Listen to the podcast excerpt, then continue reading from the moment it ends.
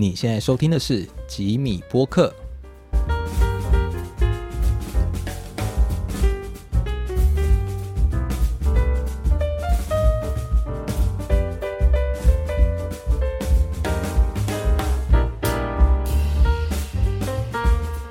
Hello，各位听众朋友，大家好，欢迎收听这一集的吉米播客，我是主持人 Jimmy。哎，相信各位听众朋友啊，在使用这个手机或者是电脑在搜寻东西的时候，一定会开启我们的浏览器。那我们的选择有很多，我们从以前的 Internet Explorer，就是我们简称的 IE 浏览器，还有我们的 Google Chrome，就是谷歌浏览器，还有 Firefox，我们的火狐浏览器等等。都是大家最常用的一些浏览器别。那这个 IE 浏览器呢，早在二零二一年五月的时候，微软就已经宣布了，将会在六月十五号，也就是上个月的时候，停止支援这个 IE 的浏览器。那为它从这个一九九五年啊，伴随着 Windows 九五的诞生到现在的二十七年岁月，画上了一个休止符。这真的是一段很长的时间啊！不管是以前一开始就是小时候上电脑课啊，或者是就是到工作后，我们都是蛮常会使用到 IE 浏览器的。虽然说后面都是被 Google 浏览器给取代，但是不可否认，就是很多人一定都经历过使用 IE 的那个岁月。那取而代之的是呢，二零一五年的时候。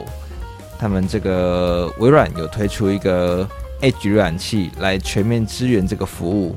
而对于习惯改变的这一点，因为相信很多人还是对于界面会有一个很强烈的熟悉感嘛。微软呢，它有在 Edge 浏览器里面呢提供了一个 IE 模式，来让大家可以度过这个过渡期。虽然其中还是有一些相容性的问题，这是无法解决的。那这项模式目前呢？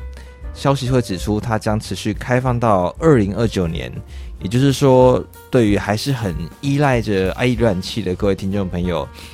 依然还是可以在 Edge 浏览器中选择 IE 的界面，呃，来度过这个转换期啦。虽然说还是势必要做出改变这个选择，但至少在前期，大家不需要一瞬间就需要去转换那个浏览器的界面使用。那这样等于就是还有七年的时间来让大家完成这个转换。那 IE 浏览器呢，曾经在二零零三年的时候达到了将近百分之九十五 percent 的市占率，它算是真的是风光了一时啊。但是伴随着后来遭到指出说 Windows 的垄断，然后还有安全性各种问题等等，在二零零四年呢，Firefox 火狐以及二零零八年的 Google 浏览器的出现。IE 浏览器真的是也算是慢慢的已经在逐渐消退了。那其实以前我个人最常用 IE 浏览器的一个功能就是抓歌。对，以前呢，其实有时候要下载歌曲，除了仰赖一些另外的电脑套件跟软体以外呢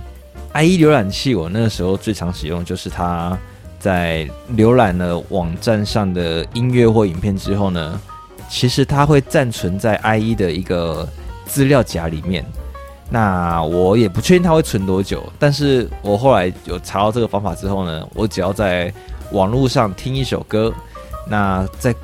把这首歌曲听完后，我再去那个资料夹里面打开，我就可以把这首音乐下载下来了，算是那个时候一个比较嗯